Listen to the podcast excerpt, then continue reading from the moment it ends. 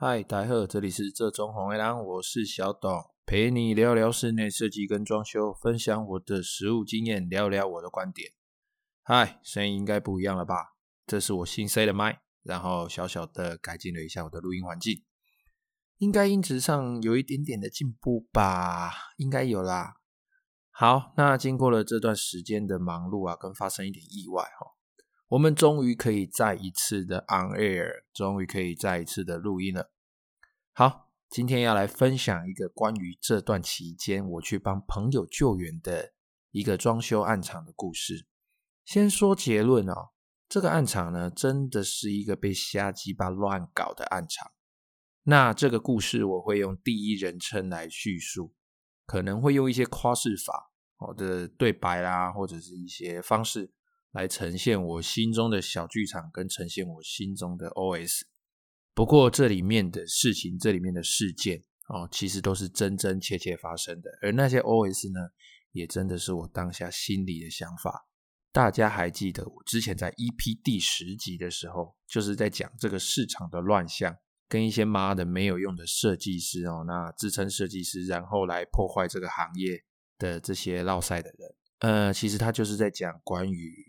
这个暗场里面的某一些事情，只是那个时候我还不是那么明白。慢慢的跟着我的故事，其实大家就会开始了解为什么 EP10 那时候我会那么的不爽。那这边我们就先不开干，我们后面有的是机会。当然，大家做事的方式不一样，总归我们过程得合理。那结果出来，总之要是好的结果嘛，哦，这样就可以了。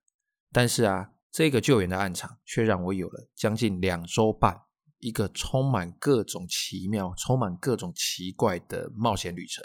好，事先声明哦，本故事为真实故事改编哦。故事中的人物名称如有雷同啊，绝对不是巧合。那故事中发生的事件绝对真实，一切的说法跟看法都是由我本人的主观立场切入。有的时候呢，我们会跳出故事解说这些问题跟做法。哦，毕竟我们还是一个知识型的 podcast 嘛。那解释上如果有偏颇，造成您各位的不适，那我也没办法喽。好，那我们开始吧。在十月九号的国庆日前夕啊，我接到了一通朋友的电话。那这个朋友，我们就称他为三木啊，三一二三的三木头的木，我们称他为三木。那三木问我下午有没有空帮他看一下案场。这个案场是一个中古屋的楼中楼的翻修案，我心里想，他的案场有时候的确是有点小瑕疵哦，但是其实问题都不大，都是一些收尾类啊，然后就是经验上的问题而已。刚好我那一天下午有空档，我就去帮他看看。下午到了现场哦，哇靠！我眉头一皱，发现这个案情并不单纯。现场初步判断了，水电已经拉完线路了，然后。留有一部分的已经贴好皮的隔墙，还有一部分刚打好粗胚，就是它的胚体刚做好的木作而已，还没做比较细的贴皮的部分。可是看这个进度，应该是已经进展到木工的进度啦。但奇怪的是，厕所里面只有做好防水，我只看到做好防水层，并没有打底。好，然后瓷砖也都还没有贴上去。那这边我们来说明一下哈。通常一般的装修案啊，它的流程是所有泥作工程都已经结束了，墙壁、地板、瓷砖都已经贴好了，那水电改完的管路线路都已经定位了，然后管线也因为泥作结束了嘛，泥作都已经把它回填了，木作才会进场。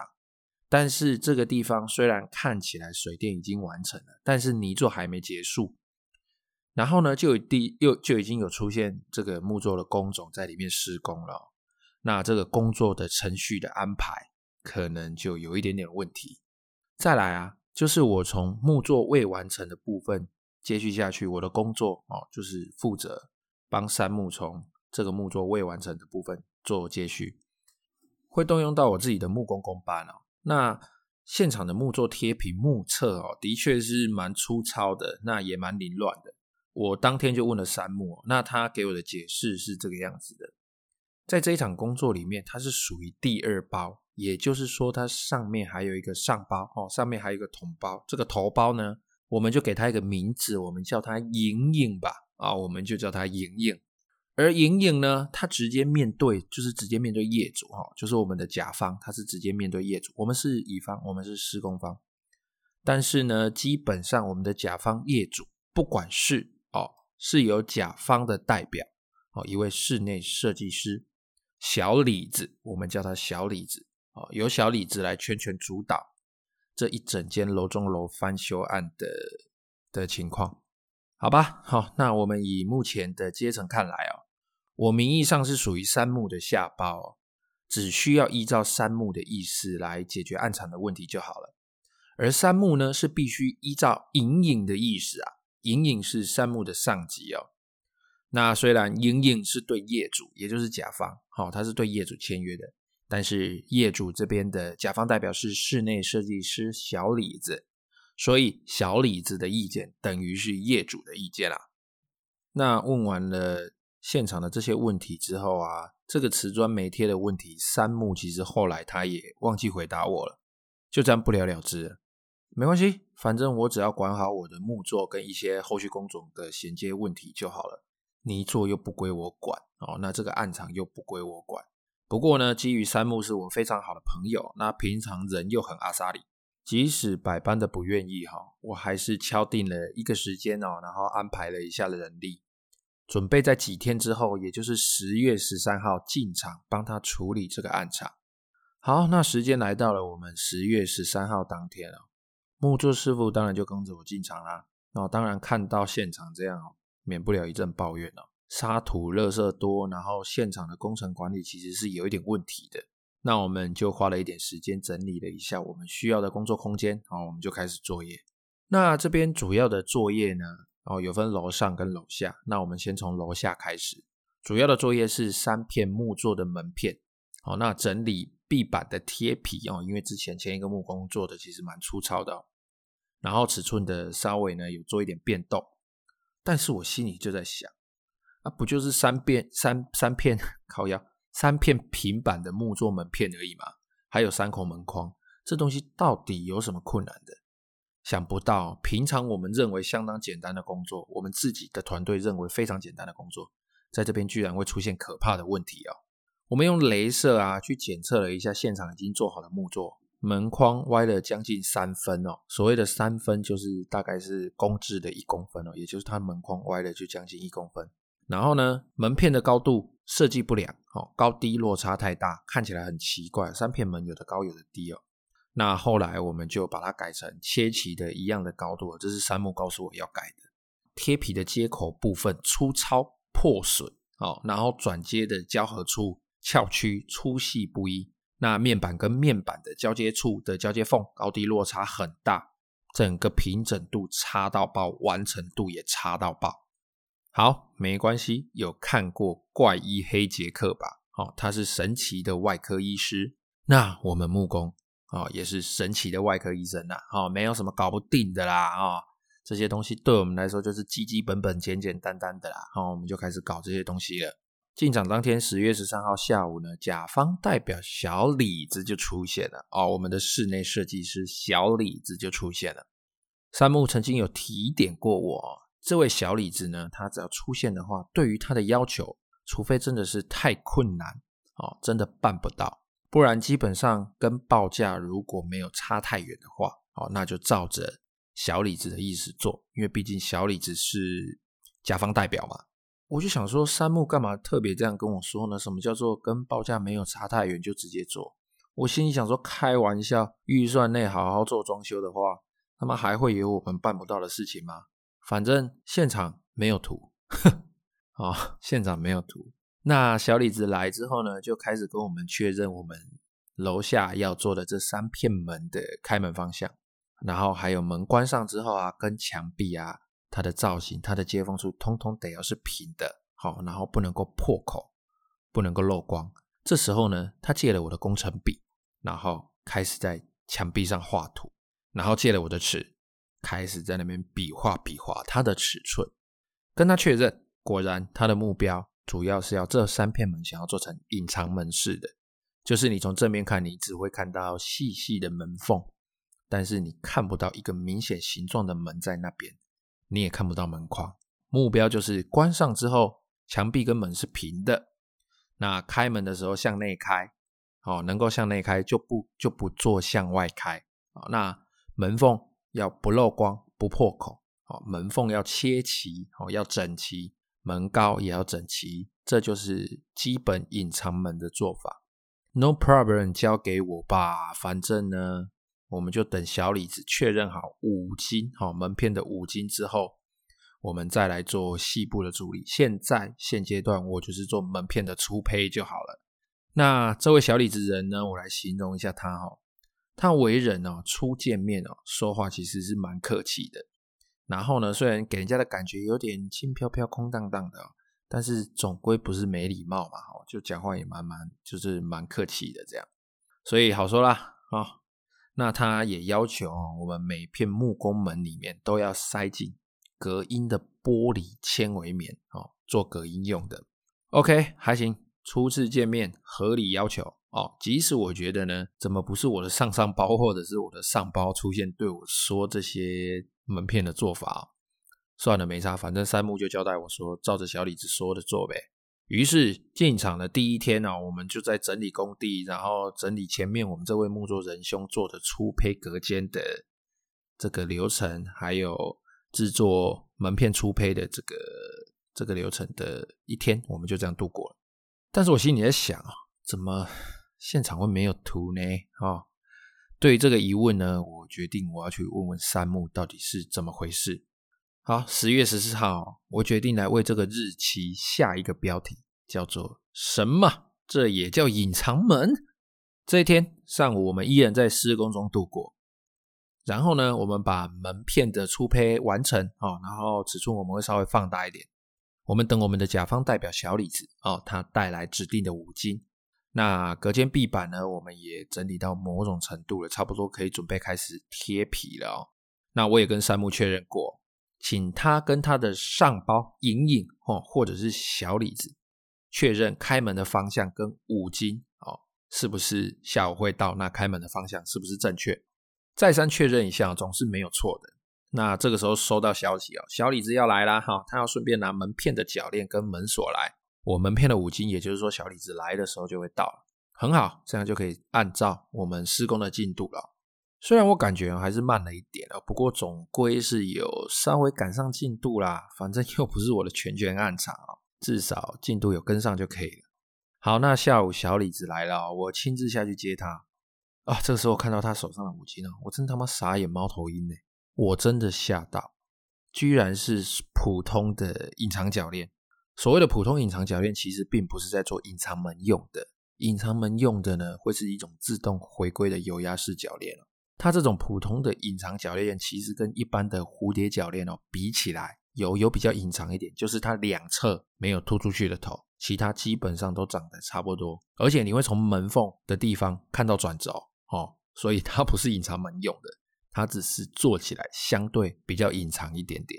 那不是隐藏门，我看到他拿了就不是隐藏门用的自动回归鉸链啊，哦，然后。外开的门片也不是使用需要挖进门片的埋入式的隐藏铰链，而且更让我傻眼的是，它的锁居然不是使用隐藏门用的那种小孔锁，就是做完之后你的锁孔就只会有小小的大概零点五到零点六公分的一个可以插钥匙的洞而已，其他的锁头的位置你根本都看不到。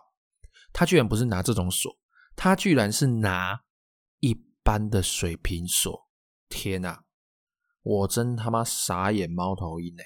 你这个锁这么明显，这个铰链装上去这么明显，你前面居然跟我说你要求要做隐藏门，到底是在干什么东西？哎，小李子啊，跟我从电梯哦到进到工地这一段不到五公尺的路，我真的是心里思绪万千哦。隐藏门不隐藏，那为什么还要要求做隐藏门？来到现场哦，开始一片一片的门的方向，我跟他做确认。然后我们的师傅哦，看到五金居然是普通的隐藏铰链，然后居然是使用一般的水平锁。我看师傅的表情也是相当的精彩啊，想必他的内心应该也是波涛汹涌啊。哦，那我跟师傅呢，也再三的跟小李子确认说，你确定要用这个？你要做的隐藏门，你确定要用这些东西？你确定哦？而且是照这个隐藏门的做法哦。你知道你鉸链装上去的时候，外开的那一片门片可以从门缝看到鉸链轴心吗？你知道你的水平锁装上去，就连萧煌奇都可以知道这是一片门吗？OK，没关系，小李子他坚持嘛，哦，他瞪眼看，拍胸脯挂波讲说这样做绝对 OK 记录吧。而且他说门片只要留自然缝就好了。我看到他的表情，他说出这句话的时候，仿佛哦，这是什么天大的恩情。我从他眼里好像看到了一些什么样的异样的狂马哦，真的，我不开玩笑。他说出门片只要留自然风就好了哈，师傅，好像是他找到机会讲出那个学到很久但是都没机会使用的那个词汇的那种兴奋感。我不知道大家有没有这种感觉？你可能学到了一个很专业、很厉害的词汇或很好笑的梗，然后终于在某一天你在聊天的时候。你就遇到了一个千载难逢的机会，可以让你适当的使用出这个梗，然后用得非常合理，而且效果也非常好。那个时候心里就会有一种骄傲的感觉。我不知道大家有没有这种感觉，我自己是有啦。好，那他以为“自然缝”这三个字就是让师傅觉得很好施工，或者是怎么样子的吧？反正我不懂他的意思。哎，小李子，你知道“自然缝”的意思就是？板材贴合施工的过程中，不另外加工的自然结合的缝隙，简称自然缝嘛。哦，那个门片那个自然缝，你要告诉我你门缝要留多少啦，不是告诉我留自然缝就好了。这样我们才能够在门片上计算你需要的这个铰链要挖多深下去，然后我那个门缝，我的门片要做多少，我要扣掉多少的尺寸，才可以让你门片可以顺顺的开启，然后使用上安全，然后使用上没问题。这样，唉，当然啦，以上这些话是我在我的心里面零点五秒这样想一下而已啊。现场还是一片平和气氛的讨论，然后他又借了我的笔，在墙上乱画。我的工程笔头刚才磨好，他妈他又给我画墩了干，然后他又拿走我的尺，又开始比划尺寸。于是呢，经过一段时间的比手画脚的讨论之后呢，确认了门缝是零点三公分到零点四公分，七分左右。以以我们的门片哦可以顺利开启为原则，这样。而这个时候呢，讨论到厕所门片的时候，这三片门里面有其中一片是厕所门片哦。小李子又提出了一个惊人的要求，然后这个要求一样令人傻眼了。那也不是说做不到啦，只是他他就违反了我们一般的通用的做法，而且他这种做法是有巨大风险的。我不禁呢，自己心里面又开始怀疑说：阿斗嘞，阿图嘞，啊怎么现场都没有半张图，连平面图都没有，然后一直拿我的笔去画墙壁，那。当他开始要陈述他想要做什么样子的门，他那个门想要怎么做的时候，我真的这时候我有点忍不住啊，我就插嘴问他：“呃，不好意思，李先生，那这个靠要不然讲出来啊啊，不好意思，那个小李子，那那个现场图呢？哦，这边有图吗？您是这边负责的设计师，您方便把图给我吗？”